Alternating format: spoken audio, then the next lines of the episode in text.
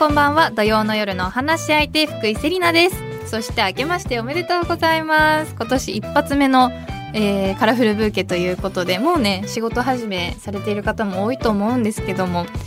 もう逆になんかあと3ヶ月でこの番組始まって1年なんだって思ったらもう時間経つの早い怖い。みんなみんな人生すぐ終わっちゃうんでちょっと一日一日をあの大事にね生きていきたいと思います。今年もよろしくお願いいたします。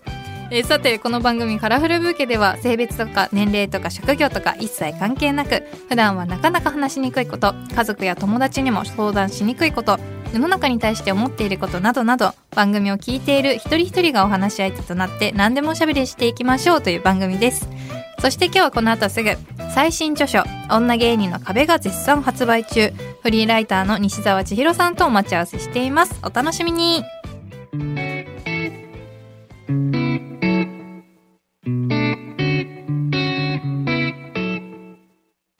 え、文春オンラインのプロフィール欄に好きなものはベイスターズの筒香選手とビールというふうに書いてありましてあと嫌いなものは売れている同業者ということですが売れている同業者っていうのは具体的にどなたのことなんでしょうか？あのー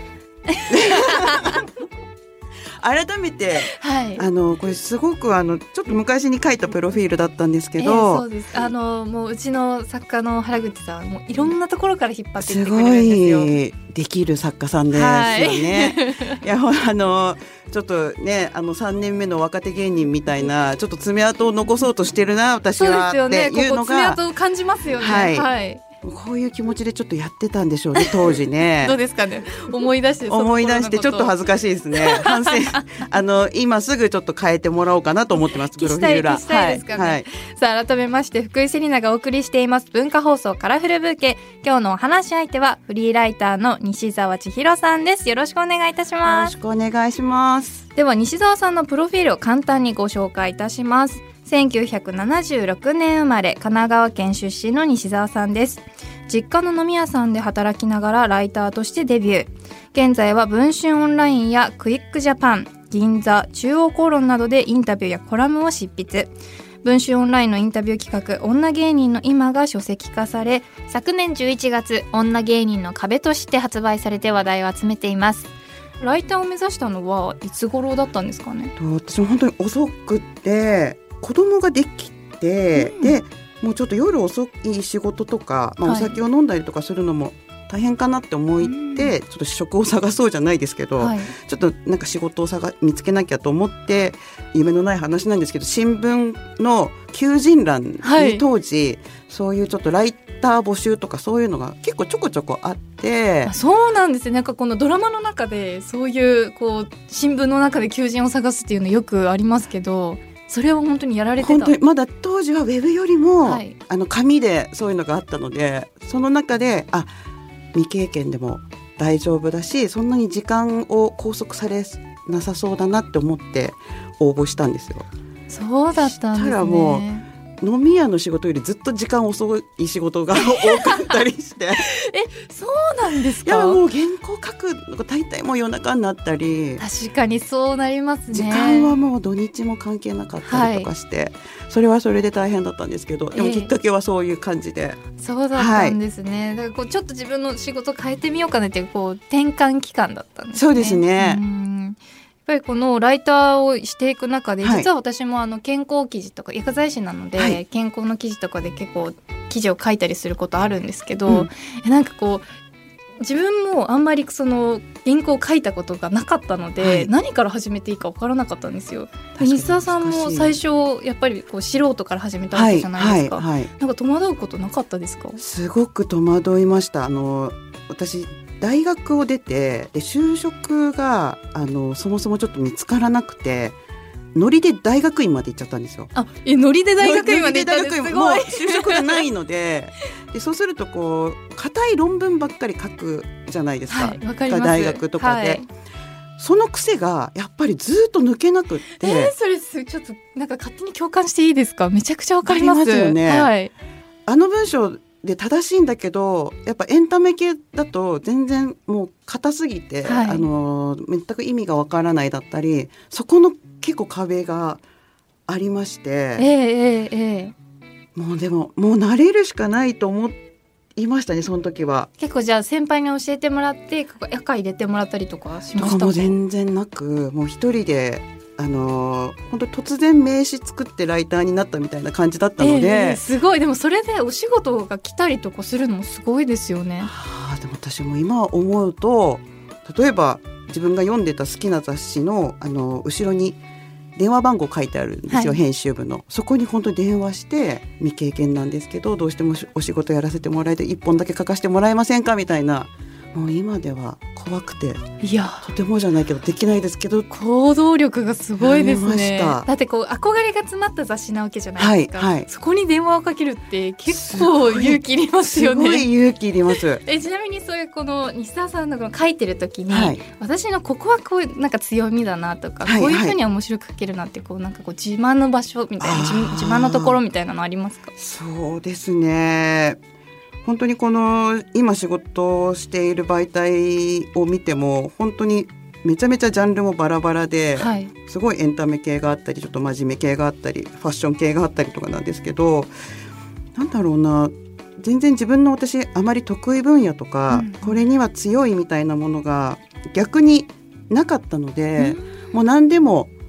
もう依頼が来たら何でもやろうっていう感じでやって、今までやってきたんですよ。ええええでまああのーライターになったばっかりの頃がちょうどお笑いブームででたまたま本当に芸人さんの取材の仕事が多かったっていうのもあるんですけどそこで芸人さんの取材をやりながらちょっとずつまあすっごい失敗だらけで今でも全然上手にはできないんですけど、うん今ようやく10年以上経ってインタビューって面白いんだなっていうことになんかちょっと気がつき始めたかなっていう。ん確かにこの人との会話をこう純粋に楽しむみたいなとこももしかしたら大事なのかもしれないですあ思いね。ます。あんまりこう確固たる答えを持ってインタビューに臨むと全然その通りにならなくて、ええ慌てたりとか、わかります。なんかこう調べすぎてもう知ってるみたいな。そうなんですよ。ちょっと知ってるんですけど、もう一回言ってもらえますか、はい。みたいな、本当。徹子の部屋の黒柳徹子さんみたいな感じになってしまう、なってしまいがちなので、もうそれは本当にもう失敗しながらっていう感じなんですけど、そうですね。今はインタビューをやるのが一番楽しいかなって思います。確かになんかこう女芸人さんとか私はまだインタビューしたことないですけど、なんかこうこっちにもこう面白さを求めてきそうというか鍛えられそうですよね。でもねなんか芸人さんはそこは本当によく分かってらっしゃるというか、うんすごくやっぱサービス精神旺盛な方が多いんですよ。ええなのであの本当に面白い話を一生懸命してくれる方が多いので、ええはい、あの私はそこでちょっと甘やかされてきたかもしれないですね。あそうなんですね。私が別に引き出すまでもなく、はい。面白い方たちなので、はい。面白い方たちだからっていうのはあるんですよ。いやそうなんですね。えさて西澤さんの最新著書「女芸人の壁」が絶賛発売中ですがこちらは文春オンラインに掲載されたインタビュー企画「女芸人の今」を書籍化したものでそもそもこの企画がスタートされたきっかけっていうのはあったんでしょうか？はい、えっ、とこちらはですね、えっ、と2年前、2年以上前かな、あの当時そのリブーションオンラインに所属しているあの女性編集者があの、はい持ってきてくれた企画なんですよ、実は。うんうんはい、で彼女の問題意識としてそのまあジェンダーとかフェミニズムに関する問題をずっと彼女自身はそういうのを記事にしたりブーションオンラインのそれを掲載したりしてえええいたんですけえど、ええ結構あの女芸人さんのお話とけはかけ離れてるんですね。そうなんです。うんで実際その女性編集者は全然あのお笑いに詳しくないしあまりテレビも見ないっていうタイプのええ女性編集者なんですけど、はいなかなかそのストレートにジェンダー問題とかの記事って読んでもらえないんですよ。うん確かに興味がない人というか、うんそうですよねあんまり行かないですよね自分から。で彼女がその、まあ、女性芸人を通して社会の中での女性の立ち位置の変遷を考えられないかっていうちょっと掛け算をあの彼女がちょっと作って、ええ女性芸人かける、まあ、ジェンダーだったりフェミニズムだったりっていうそこにあの私はちょっと乗っからせていただいたと。いやーすごい。なんかすごい面白いこと思いつくんだなって思うんですけど、でもうん。うんそれこそ芸人さんって、うん。そういうなんかここう真面目な話を話しちゃいけないというかうんそういう雰囲気あるじゃないですか、はい。真面目にやったらなんか思んないみたいな感じで言われたりとかして、なんかそういうこう葛藤というかはい。問題とかはなかったですか、あのーいこのインタビュー企画を始めるにあたって、まあ、こういう方にインタビューしたいみたいなあの編集者と一緒にリストを作ったんですけど、はいやっぱことごとく断られる方からはもう本当に断られたりやっぱりそうなんですね。はい、やっぱり今まさにテレビで活躍されてる芸人さんにとってはこのことを話すっていうのはうーんやっぱりデメリットが大大きすぎるというかうん。難しいテーマではあるので。難しいですよね、はい。空気感がもうなんか触れていいのか悪いのかみたいなところもありますし。あの福井さんがおっしゃってたように笑わせるのが仕事だからそういう例えば苦労とか真面目な話とかそういうのはあまりするべきではないっていう本当それはそうだと思いますし。だから今ここの本に出てくださった女性芸人さんたちは本当にこう覚悟を 決めてというかはい、もうでも断られた方も本当にそうだと思うんですけど結構覚悟を決めてこう出ることを決めていただいたというか。いやそうなんですね。いややっぱりそういうこういろいろな問題がありつつも、うん。こうやっぱり出ていただいたというか出てくださったこの女芸人の方たちの中にはこの山田邦子さんだったり清水美智子さんなどこういろんな大御もう大御所というはい大御所の方たちが、まあ、出てらっしゃると思うんですが例えば A マッソの加納さんだったり、加納言のみゆきさんは、はい。こういわゆる若手の方たちもこういろいろごちゃ混ぜで入っている状態で、はい、そうそうたる顔ぶれ揃ってると思うんですけど、この選ぶ人というか、じゃあ実際この出ていただくっていうふうになった時に、はい、なんかこうどういうふうに質問しようかとか聞きにくいことをどういうふうに聞いていこうかとかってこうチャットありましたか？そうですね。それ一番気をつけたことかもしれないんですけど、うんうん。まあ、こういうテーマで聞きたいっていうことはまあ一応企画書にしてあのお相手には渡してるんですけど、はい。もちろん開口一番女性芸人の立ち位置の変遷はどうですか？とか、はい。あなたどんな辛い経験されましたか？みたいなことを話しても難しいですね。もう絶対にそれは はい。すぐシャットアウトされてしまうので、まずはどういう経緯で例えば芸人を目指されたのかとかテレビでどういうことが例えば山田邦子さんだったら「ひょうきん族」っていう本当80年代のテレビのなんかこう歴史を作ったような番組にはい出演されていたので、当時のちょっと裏話をお聞きしたりとかこうちょっとずつちょっとずつ、まあ、探るというかちょっと心の中を覗かせていただくっていうことをちょっと気をつけながらインタビューはしていましたね。うんそうだったんですねいやなんかこう本読ませていただいてあなんかこういうふうに話してくれるんだっていうのがまずすごく感動でなんかこういうなんか赤裸々に話すことをできたのってなんかこう西澤さんの空気感とかそういうのがあったのかなって思ったんですけどやっぱりそういうこう小刻みにというかなんか気をつけてらっしゃったんですね。そうですね女性芸人の方、まあ、芸人さん本当に一般的に皆さん察しがいいので、うんうん。こっちが何を言わせようとしてるかっていうのを言う前に多分察してはい。答えてくれようとするんですよ。はい。でも本当そうじゃなくってちょっと考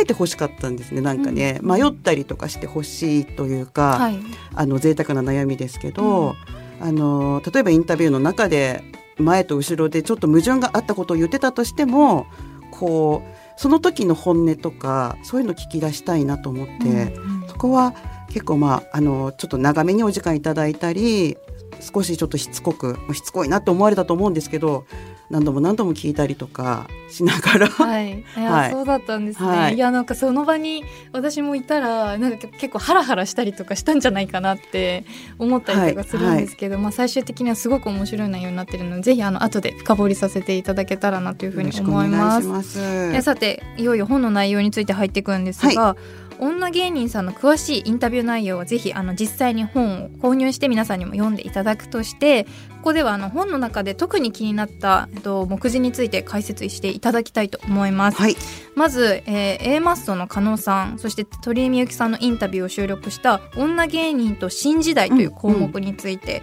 この2人のインタビューで印象に残っている言葉やシーンありますでしょうか？そうですね。えまその加納さんも鳥居みゆきさんも、はい。あの共通して多分そうこういうことをご本人が積極的に発信される方では全然ないと思うんですね。どちらかというとあのそういうことは言いたくないっていう、うんはい、やっぱり芸人としての矜持みたいなものがとても強いお二人なので、はい。多分こういうことはあまり言いたくなかったんじゃないかなと思うんですけど、うんうん。でもこの二人はかなり踏み込んでお話ししてくださって、そうですよね。あの鳥居みゆきさんのところとは結構その自分のコミュニケーションのコンプレックスから来たはいみたい。なお話も書いてあって、こういうふうなことも言ってくれるんだっていう、うんこういうことを考えてたんだ、あのヒットエンドランの裏ではっていうのが。すごい面白かったんです。あのー本当鳥居みゆきさんは女芸人っていうはい。くくりについて、やっぱり自分はそれはちょっとおかしいと思ってるんだったり、まあ、女芸人というくくりを芸風の一つ枠の一つみたいに扱ってるんじゃないかっていうことをおっしゃってたんですね。うんはい。例えばフリップ芸とかなんかリズムネタだったりなんかはい。そういうのの中の一つに女芸人っていうのがあると。もうそういうのは本当に私はやめてほしいっていうことを、うん鳥居さんがおっしゃってたのはすごく印象的でした。うんうん、そうですよね、うん。実際なんかこうインタビューを受けて、うん。まあ、西澤さんのこの価値観みたいなの変わっていくじゃないですか、こうなんか変わったことみたいなのありますか？あすごく変わりました。ね。私自身がその大学時代にすごくお笑いが好きでもう劇場に通ってみたりしてたタイプの学生だったんですけど、はい。やっぱりちょっとそうですね90年代後半ぐらいかな、うん過激なネタだったり、はい。まあ、ちょっと差別的なネタだったりっていうのもまだ全然あった時代だったので、ええちょっとこう心がチクッとしながら、もやっとしながらも、あのー見てたんですねその、はい。でもお笑い大好きだし、うん。ちゃんとこういうネタでも私は笑える笑える私みたいな感じでいたかったんですええね。ええ。でそれをどっかで心の中で自分のそういう感覚を麻痺させるというか見ないようにするみたいなうん。気づかないようにするっていうふうにして、まあ、ずっと過ごしていたんですけどこの女性芸人のインタビューをこうするにつれてだんだん当時の記憶とか感覚とかがなんか蘇ってきたり、えええ自分の中での、まあ、ミソジニーというか女を嫌う感覚みたいなのももう確実にあってうん。そこに向き合わざるを得なかったえり、えええ。それは女というだけで笑えないっていうなんかその問いにもちょっとつながっていくんですけど、うん。そういう本当に発見の連続でその中での鳥居みゆきさんのインタビューはそうですね。なんか私も女芸人だから笑ってあげなきゃかわいそうみたいに思ってんでしょみたいなことを鳥居みゆきさんがおっしゃるんですけど、うんうんちょっとハッとしたりええ。いろいろなことをみゆきさんのインタビューでは教えていただいて。ええ。で加納さんのインタビューはとにかく加納さんは今自分がこういうことを言わな言わなければいけないっていう責任感みたいなのをすごく持っていらっしゃる方で。あそうなんですね、はい。それはこうどこから湧き上がってきたんでしょうか？多分そうですね。この本の中で出てくる女性芸人の中で多分唯一女同士でもっと突っ込んだりボケたりとか関係性を作ってやっていこうよっていうちょっとシスターフット的なことを語ってらっしゃったのは加納さんだけだったんですね。でぱり加納さんがずっとその先輩たちを見てテレビでスターになった女芸人たちの孤独を見てこのままでいいのかな、うん。いやダメなんじゃないかな？みたいなのは多分常に思ってらっしゃったと思うんですよ。うんそうなんですね、はい。うん。まあ、だったら自分がやらなきゃみたいなことを自ら言うタイプの方ではないんですけど、え。でも自分が言うことによって何か変わるならっていうその孤独だった女性芸人同士をちょっとつなげて線にしていきたいっていうはい。あのーの言葉はすごく嫌いなものは売れてる同業者とか言ってる自分がすごく 恥ずかしくなるというか。自ら孤独を選びに行っているような。言っていたのに。いやーそうですね、はい。い、やなんかこうなんて言うんですかね。こう旗から見てると女性芸人さんたちってむしろこう仲間がこうたくさんいるように見えるというか、すごくうん面白い世界にいて、うん。楽しく生きてるんだろうなってこううんテレビを見てるサイドからするとそういう風に感じてたんですけど、はい。この本読んだらそんなに孤独だったのかっていううそんなにこの女芸人さんっていうのはこの私たちが見てるキラキラな世界の後ろでは、うんこういうふうにポツンとしてたのかっていうのすごくびっくりで、はい。いやーなんか新しい発見が多いなって思うんですけども、まあ、その中でも、まあ、次にお聞きしたいのが、はい。あの山田邦子さんそして中島智子さんのインタビュー収録した女芸人の孤独先ほども孤独というワードありましたけども、この2人のインタビュー私の中でもかなり印象的だったんですが、はい。西田さんの中でこう印象に残っているシーンとかありますか？そうですね山田邦子さんは絶対に取材はしたいと思っていた方の一人だったんですけど、あの快く受けていただいて、はい。本当に明るくてええ。大御所感を全然出さない方で。そうなんですね。もう和やかにはい。サービス精神旺盛でひょうきん族の時はああいうことがあってみたいな裏話もたくさん話していただいた中で私がすごく印象的だったのは山田邦子さんは面白くないとダメなんですっていうことはすごく何度も言ってらっしゃったんですね。うんうん。その何をやってもいいけど面白くなかったら全部ダメみたいな。いやー厳そしのいなんか和やかな空気の中での、そのなんか山田邦子さんのなんか芸人としての一本の芯みたいなものを、はい。なんかその言葉にはすごく感じて、はいいやーこの山田邦子さんのこの私インタビューのところを見てなんかこんなにこの緩急のある方っているんだなっていう、うんなんかそのうん真面目な話をする時と、なんかこうでも常に明るくて、はい。常に面白さを本当に欲してる感じがして、はいはい。でもこうなんか緩急のついたお話をされるんだなっていうのにすごく感動して、うんでも中でもなんか印象に残ったのがあのビートたけしさんに、はい夜の街にこう、はい。出張先とかで出かけて、でお前は最後女だから、うん。なんかもう帰るみたいなこう、うん。キャバクラとかですかね、うんなんかスナックとか飲み屋さんとかに。行くときに、はい。皆さん遊びに行く、はい行っちゃうんですよね。で自分は一人だけ帰らせ、うん。帰らせるっていうので、すごく孤独を感じてたっていうのがあって、うんうん。あそういう風になるんだっていうこの。のそっか性別はそこで区切られてしまうんだっていう仲間同じ仲間っていうのを最終的にはぶられちゃうんだっていうのが、ん。んあそれはすごく悲しいだろうななんかちょっと想像しただけでもなんか見てなるっていうか、ね悲しいですよね。それまでなんか劇場とかスタジオとかでわーって楽しくやってたのにみんなは一緒にご飯行ったり飲みに行ったりして、はい。なんか自分だけはポツンと残るみたいな、はそういう風になっちゃうんだなっていうのが。多分今はもうそんなこともないと思うんですけど、うん。やっぱり当時はまあ女芸人っていう概念すら多分山田邦子さんの時代そういう言葉すら多分なかった時代だとは思うんですけど、やっぱりこうそこは違う男と女で違うみたいなのは多分山田邦子さんは本当にたけしさんのことが大好きでいつも一緒にいたいのに、はいなんかそういう時には連れてってもらえないとか、うんうん寂しさを感じていたみたいですね。なんか見えない壁みたいなのがあったんだなっていうのがすごく伝わってきました。本当そうかもしれないですね。うんえそして改めてやはりこの女芸人の壁を書かれて、はいい、ろんな芸人さんに女芸人さんたちとお話しされて、はい西澤さんが思う女芸人の壁っていうのははい、どんなことですかね？そうですね。このインタビューをインタビュー連載を始めた時とまたこの本になって新たにそのいろんな方から感想を言っていただいたりしてもちろん芸人さんが好きで買ってくださった方もいっぱいいらっしゃったんですけどの特にそういうのに興味がない方がこれ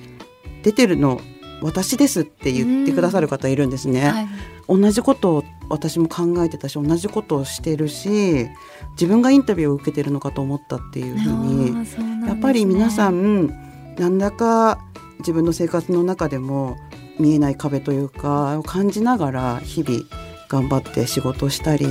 家庭でいいお母さんをしたりとか、うんうんそうね。そうやられてらっしゃって本当に全ての女性に当てはまることだと思うしもしかしたらそれは女性に限らず男性の中でも男性社会の生きづらさを感じてる方とかもたくさんいると思うんですね。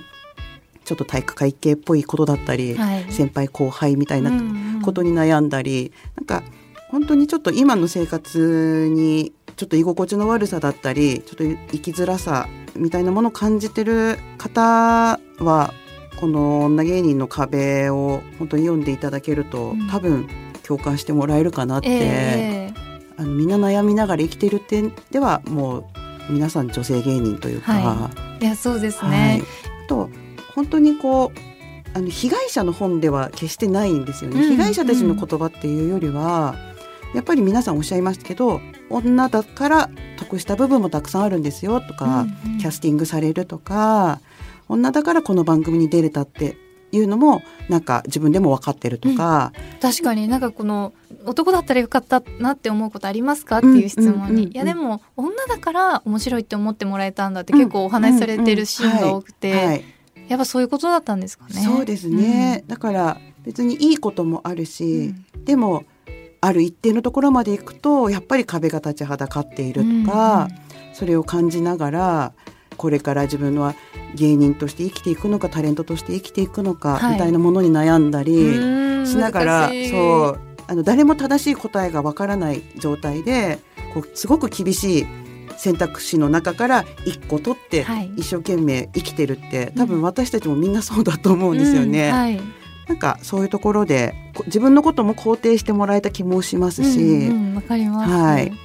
やそうですよね。まあそのいろんな女芸人さんたちのお話聞いて、はい、西澤さん的に、こういうふうにしていったらこれからもっと女性芸人たちそれこそ女性たちなんか楽になるんじゃないの？みたいなのありますか？そうですね。私ももう本当しつこいようですけど売れてる同業者が嫌だとか言ってた 本当に当時の私からすると全く本当に、あのー、何を言ってんだっていう感じなんですけど、はい、やっぱりちょっと自分がこう嫌だなって思ったこととか、うんうん、あのー、ちょっとこれおかしいんじゃないかなって思ったこととかはちゃんと言った方がいいんですよね。ええ、それは自分のためでもあるし後に続く人のためでもあるというかそろそろそういう後輩たちのことを考えながら、うん、自分もやっていかなきゃいけないなっていうのはもう遅いんですけど、うん、いやいやいやでも確かに。遅いんですけど。いやいやいやいやでもそうなんだなって思いました。なんかその今西澤さんがそれをおっしゃって、はい、確かに自分が我慢するってことは、うん、自分の後輩にも同じじゃポジションに自分の後輩が上がってきた時に同じ我慢をさせることになっちゃうんですね。で、ね、やっぱり当事者しか変えられないっていうのはもう最近の本当に女性芸人の方たちがすごく活躍してるのも彼女たちがやっぱり変えてったんですよね、うんうん、文句言ってっても誰も変えてくれないので、はい、彼女たちが自分で変えていくっていうのをやっぱり目の当たりにするとなんかそっか私たちも自分で変えなきゃいけないんだなっていうのはすごく思いました。いやかっこいいですね。かっこいい。もう当事者意識っていうのがすごく大事になってくるんですね。すねありがとうございます。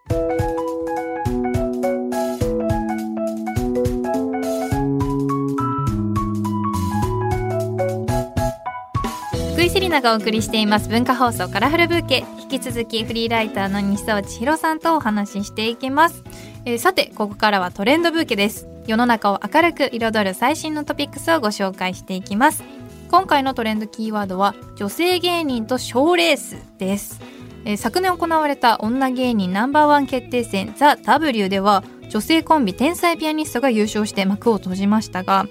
このザ・ W については以前から他のお笑い大会は女性も出られるのになぜ女性以外を排除するのかといった疑問の声、はい、そして実際千原ジュニアさんも YouTube で「ザ・ w ってこの時代にちょっと時代錯誤というかそこの分け方って大丈夫なの？というお話をされていたそうなんですがすごい難しい話だなと思いまして西田さんどう思われますか？これ本当に難しいですよね、はい、私も「ザ・ w については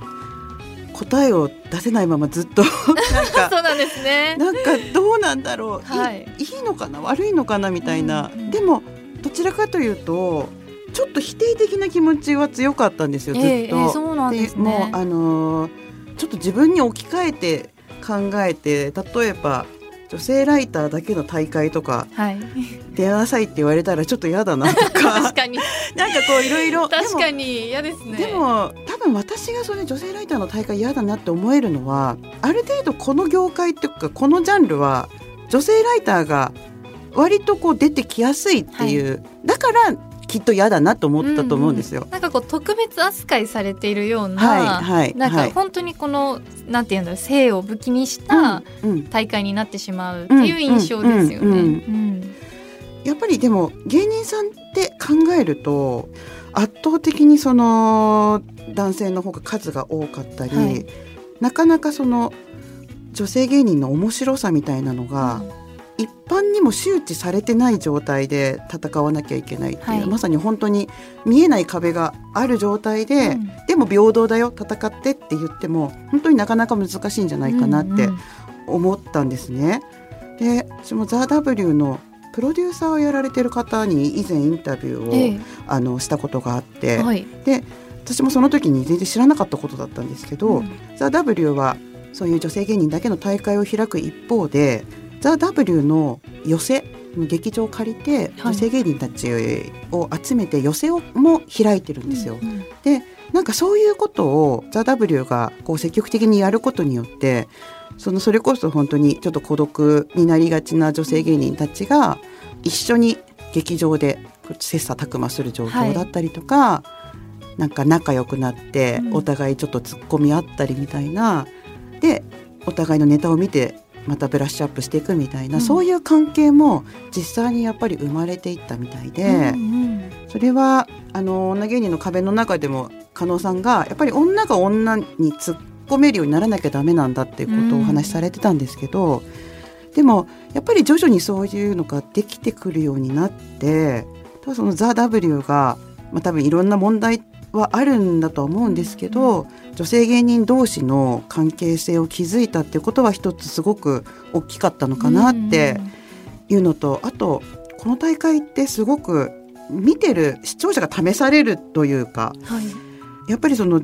自分が知らず知らずのうちに持ってるバイアスみたいなものを嫌が王でも再認識させられたりするっていうのが「ザ・ w を見てると私も思うんですね。あそうなんですね、はい。それちょっと具体的に聞いてもいいですか？そうですね。例えばなんだろう。今回の「ザ・ w で言うとコントを選択するコンビが多かったんですうん、ね。そうなんですね。普段は結構漫才をやってるコンビも、はい。コントでちょっと勝ち上がってみたいなコンビが多くてそれっていうのもやっぱりコントの方がやっぱり視聴者も見やすい。うん。女性が何かの役になってるっていうところで一個フィルターかかっていて、はいその見やすくなってると思うんですよ。うんはいでもなかなかそのあの三八マイクの前でしゃべくりでやっていくっていうその女性がなんかその何かを演じるとかっていうわけではなく面白いことを言っていくっていうことに対しての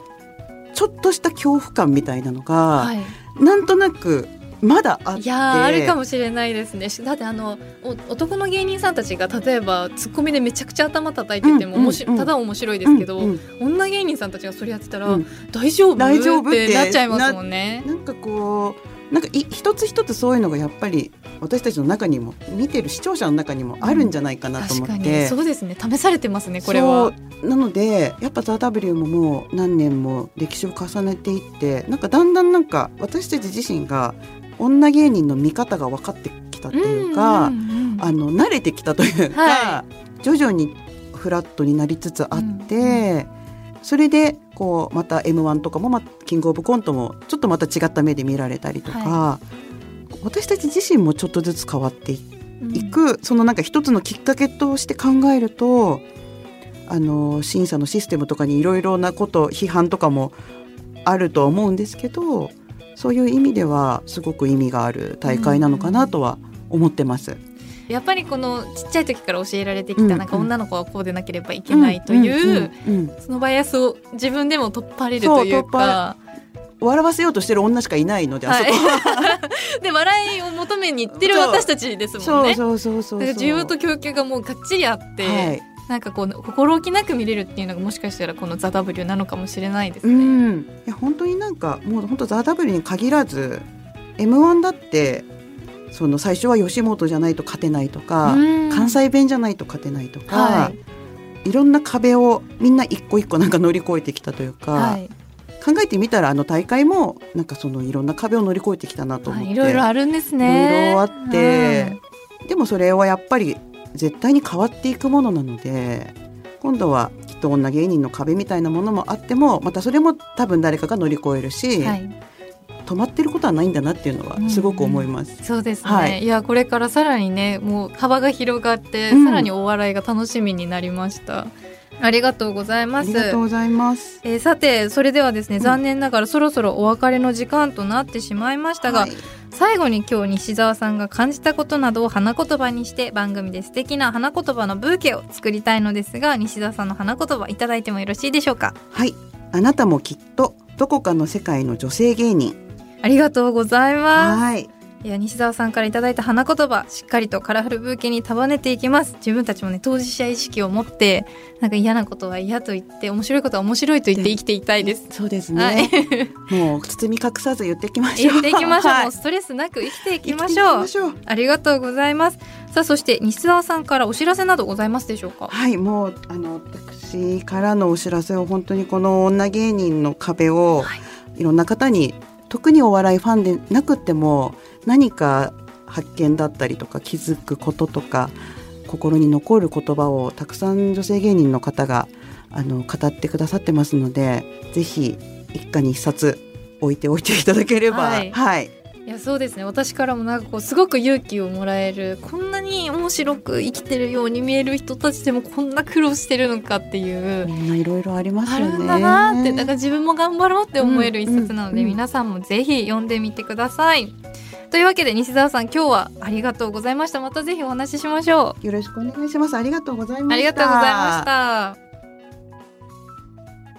フェミラクトプレゼンツカラフル相談室。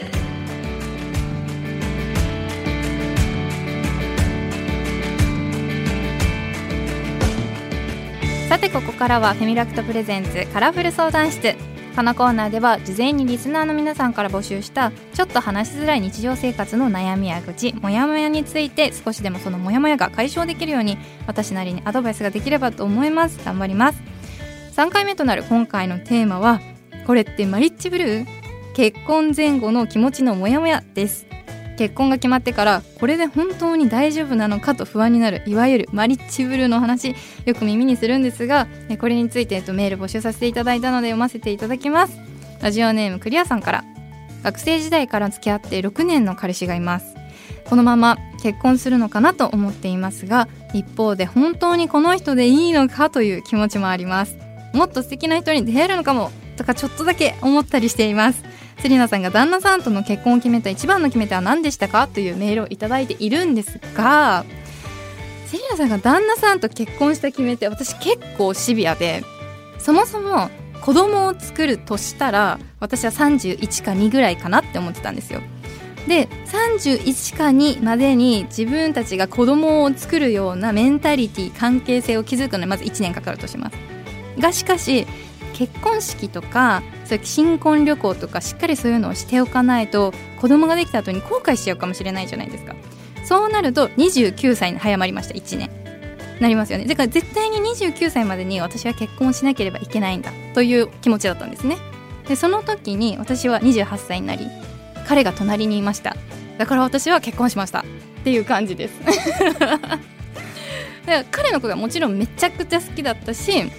本当に結婚できるくらい信頼できるって思ってたからもちろんお付き合いしてたのでそのタイミングに彼が隣にいてくれて付き合い続けてもいいって思えたから結婚したんですけど。私思ったのがこのクリアさんが何歳かっていうのはすごく気になるんですね。このライフプランがどういう風になっているのかっていうのが本当はめちゃくちゃ知りたいんですけどその上でっぱり6年も付き合い続けて好きでいられる彼氏って結構奇跡だと思うんですよ。だからこの人でいいのかなって迷っちゃうのが私はすごくもったいないなって思って6年も一緒にいられたんだから絶対もう家族同然じゃんぐらいの気持ちでこうポジティブに捉えて結婚に向かってほしいなっていうのはすごくありますね。なので私はこの6年の彼推しです。クリアさんメールありがとうございました。え続いてえ匿名の方からメールいただいております。マリッジブルーと聞いてお便り送ります。おそらくこれはマリッジブルーだと思うのですがそろそろ彼にプロポーズされるかなと思っていて嬉しい反面これで大丈夫かなと思ってしまいます。うん。式場を決めるのも喧嘩になったりしないかな。結婚式の日取りはいつがいいかな。子供も産むならクリスマスとか彼の誕生日とは離れた方が家族のイベントが増えて楽しいかな。こんなことを相談してやっぱりこいつめんどくさいって思って嫌われちゃったらどうしようというありもしない未来のことを妄想して不安になってしまいます。というメールをいただいています、まあ、確かにねさっきも言ったんですけど子供のタイミングとかも考えるとすごく不安になったりモヤモヤしたりすると思うんですけどそれこそこう妊活とかする上でもタイミングとかもちろん自分自身が子供を産める体内環境だったり膣内環境を整える時間も必要ですよね。そもそもあの式場になるのも喧嘩になるかなとかあの気取りはいつがいいかなっていうのはまああの話し合いするのってもう結婚になったら話し合いすることめちゃくちゃあるんですよ。で話し合った上で、まあ喧嘩したくないっていう気持ちがあるんだったら常に相手の意見もしっかり聞いてこう妥協できる妥協っていうとちょっとなんか言い方悪いですけどちゃんと中間地点を取ってお互いが納得できるところにくまでしっかり話し合える関係を作っていこうみたいな気持ちを持っているのがすごく大事なんだなっていうのを最近私もすごく痛感していて。だからお互い話し合える人だったら彼がそういう人だったら是非プロポーズを受けて一緒に幸せになってほしいなっていうふうに思います、えー、匿名の方ですがメールありがとうございました、え、というわけで今回はこれってマリッジブルー結婚前後の気持ちのモヤモヤについてお話ししてきましたが最後に改めて私からのスカットワードは話し合いを怖がらないっていうのはすごく大事だなっていうふうに思いました。えそれではフェミラクトプレゼンツカラフル相談室次回もお楽しみに。